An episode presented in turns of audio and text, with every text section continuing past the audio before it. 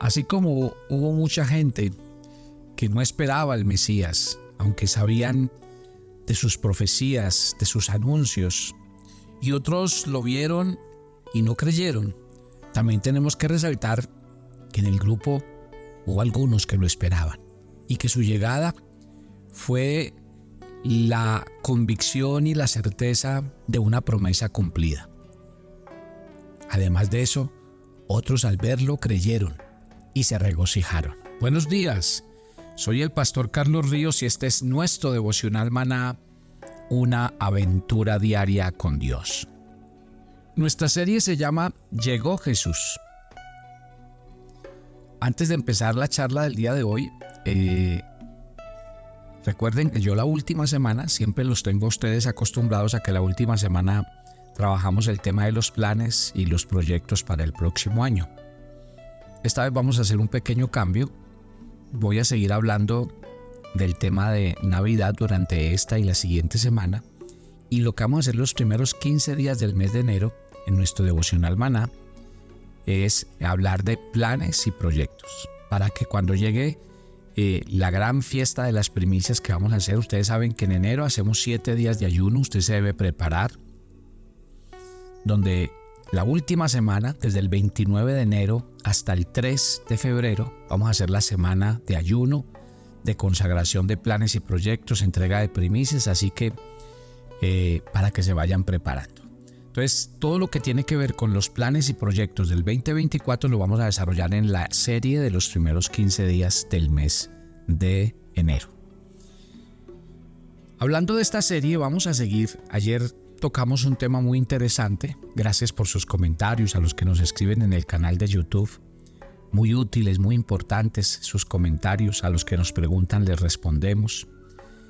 Eh, hablamos de, de la venida de Jesús, pero hablamos de que realmente no había espacio para él. Muchos no lo esperaban.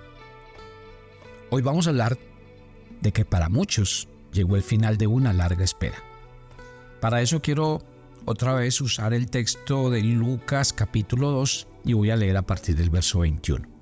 Cuando se cumplieron los ocho días y fueron a circuncidarlo, lo llamaron Jesús, nombre que el ángel le había puesto antes de que fuera concebido. O sea, usted ve a Jesús aquí sometido a todos los rigores del cumplimiento de la ley y las tradiciones. La ley de Moisés decía que todo niño varón debía llevarse al templo y allí se circuncidaba. Recuerde que la circuncisión era lo que hacía a Israel un pueblo diferente de todas las naciones de la tierra. Eh, Jesús se circuncidó, fue presentado en el templo. Dice el versículo 22, estoy leyendo Lucas 2. Asimismo, cuando se cumplió el tiempo en que según la ley de Moisés ellos debían purificarse, José y María llevaron al niño a Jerusalén para presentarlo al Señor. Así cumplieron con lo que en la ley del Señor está escrito, todo varón primogénito será consagrado al Señor. Dice el versículo 24 que también ofrecieron un sacrificio conforme a, lo que la ley del Señor dice, un par de tórtolas o dos pichones de paloma. Ahora bien, en Jerusalén había un hombre llamado Simeón, era justo, devoto, y aguardaba con esperanza la consolación de Israel. El Espíritu Santo estaba con él y le había revelado que no moriría sin antes ver al Cristo del Señor. Movido por el Espíritu fue al templo. Cuando al niño Jesús lo llevaron sus padres para cumplir con la costumbre establecida por la ley, Simeón lo tomó en sus brazos y bendijo a Dios. Según tu palabra, soberano Señor, ya puedes despedir a tu siervo en paz, porque han visto mis ojos tu salvación, que has preparado a la vista de todos los pueblos, luz que ilumina las naciones y gloria a tu pueblo Israel. El padre y la madre del niño se quedaron maravillados por lo que decían de él. Simeón le dio su bendición y dijo a María, la madre de Jesús, este niño está destinado a causar la caída y el levantamiento de muchos en Israel y a crear mucha oposición, a fin que se manifiesten las intenciones de muchos corazones. En cuanto a ti, una espada atravesará tu alma. Aquí vamos a encontrar a dos personajes. El primer personaje se llama Simeón. Las características que nos plantea la Biblia es que este hombre era un hombre anciano y dice la Biblia que era un hombre justo, era un hombre devoto y era un hombre que tenía una gran esperanza de ver la promesa de Génesis 3.15 hecha una realidad. O sea, de ver al Salvador del mundo. Él dice que, la escritura dice que él había recibido una palabra del Espíritu Santo que le dijo que él no moriría sin que sus ojos vieran al Salvador. Y, y yo creo que aquí este, este hombre, Simeón, nos va a dar una primera representación muy importante, porque ahorita vamos a hablar de otro personaje que también estaba esperando a Jesús. Y hoy estamos hablando de los que estaban esperando, de los que ansiaban la, la, venida del Mesías. A Simeón lo tenemos que ubicar en un punto muy importante. Y es que Simeón representa el pasado, pero también representa el futuro. ¿Qué quiere decir? Este Simeón representa un hombre anciano que durante mucho tiempo esperó la salvación para Israel. O sea que este hombre tenía memoria. La ley, los escritos, los salmos hablaban de la trayectoria de Israel como nación. Acuérdese que Dios le había dado una gran promesa a Abraham y en él fundó una nación a la que le dio una promesa. Pero independiente de eso, esa promesa no se cumplió de un día para otro. Y fueron muchas, pero muchas las situaciones que vivió Israel como pueblo. Fue sometido a esclavitud 430 años en Egipto. Y Dios envió a un hombre y por medio de él lo sacó. Luego aparece Josué, que tiene el mismo nombre de Jesús y que significan el Salvador, porque precisamente Dios usó a Josué para que Israel terminara de salir de la tierra de Egipto y llegara hasta la tierra prometida. Y Jesús lo que significa es la venida que viene a sacarnos de Egipto, del viejo hombre, del hombre que estaba muerto en sus delitos y pecados, y viene a salvarnos. Ya no es una tierra prometida, sino ya es un alma salva, libre de condenación. Eso es exactamente y encontramos muchas similitudes. Encontramos que Simeón representa aquel pueblo que vivió muchas situaciones. Acuérdese que uno de los grandes pecados de Israel fue su esclavitud. Y su esclavitud vino precisamente fruto de su idolatría, porque Israel se apartó mucho tiempo de los caminos de Dios, adoró otros dioses, se mezcló con otros pueblos. La venida del Mesías en la esperanza de un hombre como Simeón es muy importante porque Simeón vio todas las etapas que vivió Israel como pueblo. Vio cómo se llevaron a Israel muchos años deportados, como nos habla el, libro de Daniel, el libro de Ezequiel, cómo venían otros, otros reyes, otras naciones e invadían a Jerusalén, mataban a sus niños, violaban a sus mujeres, deportaban a sus jóvenes. Eso significaba y yo creo que cuando hablamos de Simeón, estamos hablando de aquel hombre que, que con gran esperanza decía, ¿cuándo va a llegar la salvación para Israel como pueblo, como nación? ¿Cuándo va a llegar la esperanza? ¿Hasta cuándo vamos a seguir viviendo en todos los estados calamitosos que hemos vivido a lo largo de la historia? Por eso, cuando este hombre aparece en la escena en el templo, nos da a entender algo muy importante. Porque dice la Biblia después de que habla de que Simeón era un hombre justo, devoto, que aguardaba con esperanza la consolación de Israel. Dice que el Espíritu Santo estaba con él. Y dice también en el versículo 27 que movido por el Espíritu fue al templo. Y cuando lo llevaron sus padres, Simeón lo tomó en sus brazos y bendijo a Dios. Según tu palabra, soberano Señor, ya puedes despedir a tu siervo en paz, porque han visto mis ojos tu salvación, que has preparado a la vista de todos los pueblos. Por eso, Simeón también representa con estas palabras el futuro. Ya no es un pueblo esclavo, ya no es un pueblo sujeto a la muerte, ya no es un pueblo sujeto a que lo invadan, a que maten sus niños, a que deporten sus jóvenes. No, porque ahora este es un pueblo que ha sido redimido por la salvación del Señor. ¿Qué significa la vida de Simeón? significa que hay un pasado, pero significa que ahora hay un presente y un futuro completamente diferente. Que no estamos eh, resignados ni que estamos condenados a seguir un estilo de vida como toda la vida lo hemos vivido. Yo no sé cuál sea la situación personal de su vida. Yo no sé cuántos de ustedes vivan en tinieblas, vivan en enfermedad, vivan en crisis, vivan en malas relaciones. Antes de que Cristo viniera al mundo no había esperanza, porque esas eran las consecuencias de la caída del hombre en el jardín del Edén con Adán y Eva. Pero cuando Simeón toma al niño en sus brazos, dice, ha llegado la salvación para Israel y para el mundo entero. Y eso es lo que significa la venida y el nacimiento de Jesús. Significa que hubo un antes que representaba esclavitud, crisis, tinieblas, dolor, enfermedad. Pero lo que vino a ser Jesús al hacerse hombre, al llevar su ministerio, morir en la cruz y resucitar al tercer día, es eso. Es la esperanza de vida nueva en Cristo. Por eso la escritura es muy clara al decir que los que ahora están en Cristo, nueva criatura son, y ya las cosas viejas pasaron y todas serán hechas nuevas. Simeón está dando testimonio de decir, hay unas promesas que estaban por cumplirse y hoy estoy tomando la promesa, estoy abrazando la promesa entre mis brazos. Hoy tengo que dar gracias a Dios porque hoy la promesa de Dios es sí y es amén. Y esa promesa es Cristo Jesús. La venida de Cristo al mundo, el nacimiento de Cristo Jesús en el pesebre, es la gran promesa hecha realidad que le dice al mundo, hay salvación, hay esperanza, hay nueva vida. No van a morir en sus delitos y pecados, no van a quedar eternamente condenados, no están destinados a vivir con sus enfermedades y sus dolores, porque Cristo viene a nacer por ustedes. Eso es lo que significa la vida de Simeón.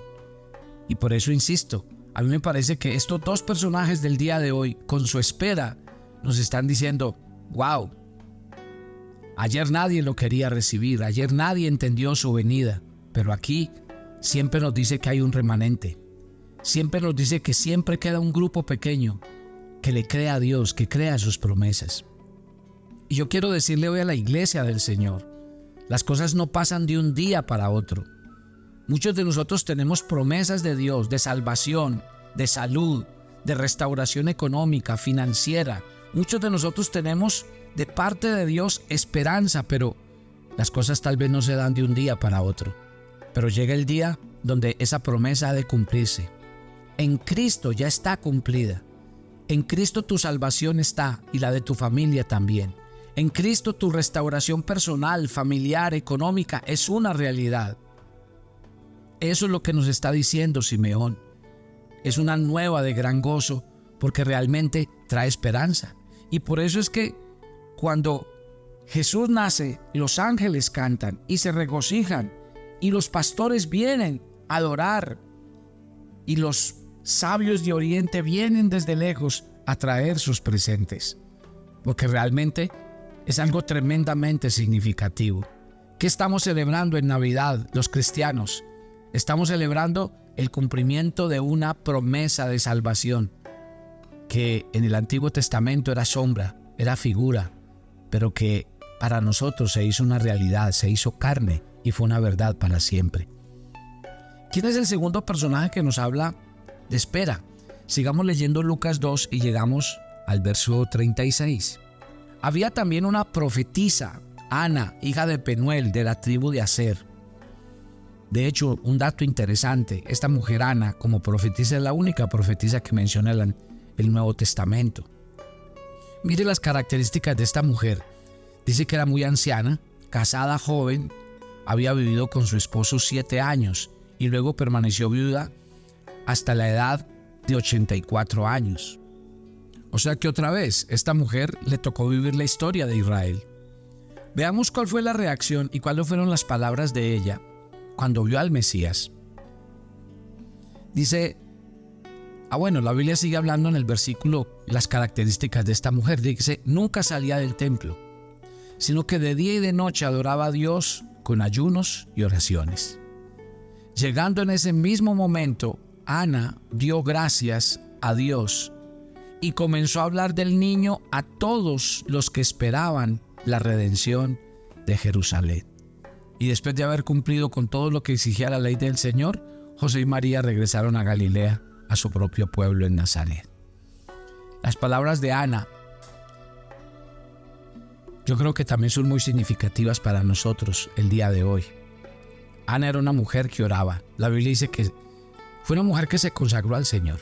Quedó viuda muy joven y ella encontró en la consagración a Dios tal vez el más grande aliciente de su vida y se dedicó a ser una mujer que oraba, que buscaba a Dios, que ayunaba.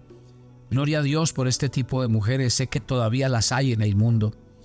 Conozco algunas pocas y cómo me gusta ir cuando voy a alguna ciudad, a algún sitio y conozco a una mujer como Ana, me gusta ir a hablar con ellas. Me gusta oír lo que el Señor tiene para mí de los labios de personas como estas. Porque todavía hay mujeres así, consagradas al Señor, consagradas a la oración, al ayuno. Y Dios habla muy claro a través de este tipo de personas. Y esta mujer cuando habló, viendo a Jesús, dice que ella dio gracias a Dios dio gracias a Dios y comenzó a hablar del niño a todos los que esperaban la redención en Jerusalén. Miren lo que dice de Ana. El hecho de que Ana ve la salvación la lleva algo que, que me llama mucho la atención y es que ella no podía parar de hablar, de decirle a la gente, mire, la salvación ha llegado.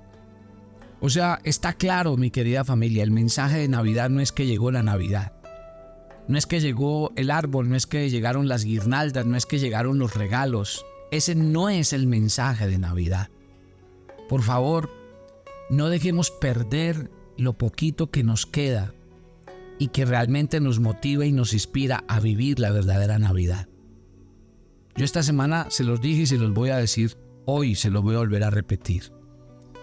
Cada vez la Navidad se parece menos a lo que significa. Y hacia allá va el mundo moderno. Yo no sé qué va a pasar en unos 10, en unos 15, en unos 20 años. No sé qué vaya a pasar. Pero al menos mientras los que predicamos la Biblia estemos vivos, sea el tiempo que sea, no podremos dejar de hablar estas mismas palabras. La Navidad es la redención de la humanidad. La Navidad es un Salvador que vino a darnos la más grande noticia de restauración y vida nueva que el mundo no puede dar. El mundo, su economía, su ciencia, su modernismo, su tecnología no le pueden cambiar la vida a los seres humanos. En lo más profundo de su ser. No pueden hacer del ser humano un ser humano mejor, y sí que menos, ofrecerle la salvación y la vida eterna.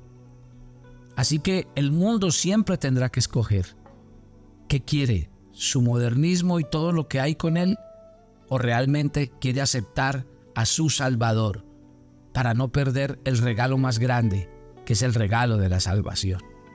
Ana, una mujer que esperó por años, sus ojos vieron la salvación y a lo único que la inspiró fue ir a hablar de esa salvación.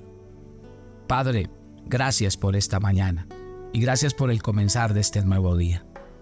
Sé que tienes un remanente aquí en la tierra que espera, que te ama, que ora, que busca tu nombre.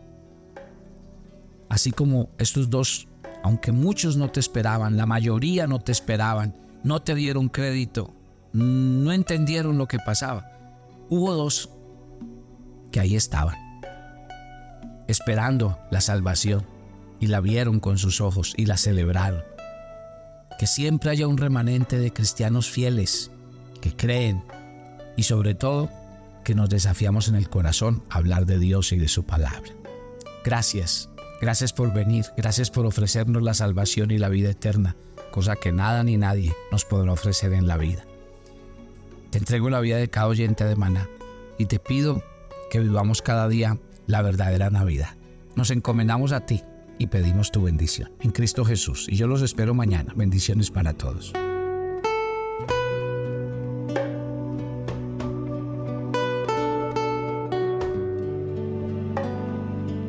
Toma tu agenda devocional, maná. Hoy es el día 353 en nuestra agenda y el pasaje sugerido para la lectura en tu devocional personal el día de hoy es Apocalipsis 19 del 1 al 6. Alabar a Dios por lo que tenemos es orar por lo que aún va a hacer por nosotros. Recibiremos gracia y consuelo en los días que quedan. Así que alaba a Dios por poder experimentar su gran amor. Te invitamos ahora a que respondas las preguntas que encuentras en tu agenda que te llevarán a conocer cada vez más a Dios y crecer en tu vida espiritual. Y para confirmar tus respuestas, visita nuestra cuenta de Facebook Devocional Maná o nuestra página web devocionalmaná.com.